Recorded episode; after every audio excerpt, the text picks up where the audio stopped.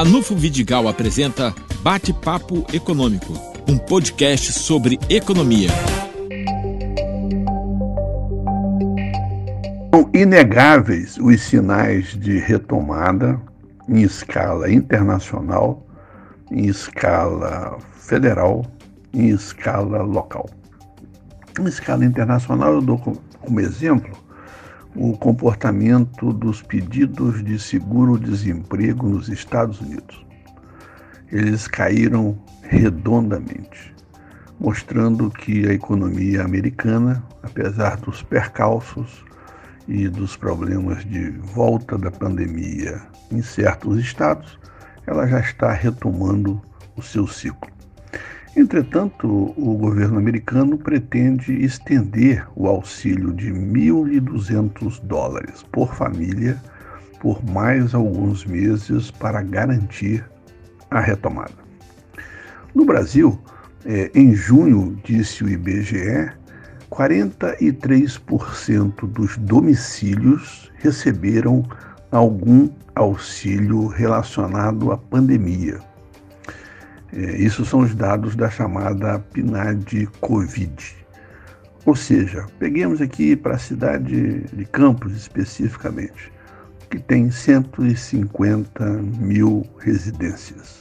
40% disso significa dizer que em 60 mil residências da cidade houve algum tipo de auxílio, eh, com destaque para o auxílio emergencial de 600 reais, garantindo a renda mínima para aquela família.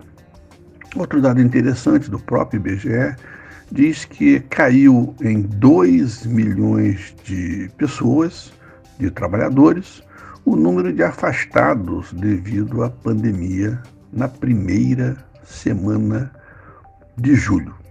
Quando a gente olha esses indicadores de retomada e vê a perspectiva local, é importante destacar que a arrecadação dos royalties do petróleo, que acabou de entrar no caixa das prefeituras, re, re, é, mostrou retomada. É, isso já é um bom indicador.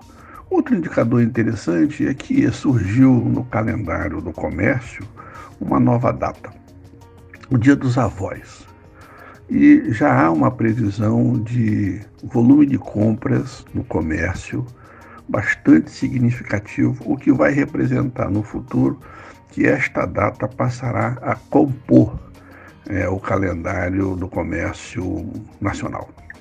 E isso é importante porque é, os idosos já representam 15% da população e os aposentados já são 30 milhões de brasileiros.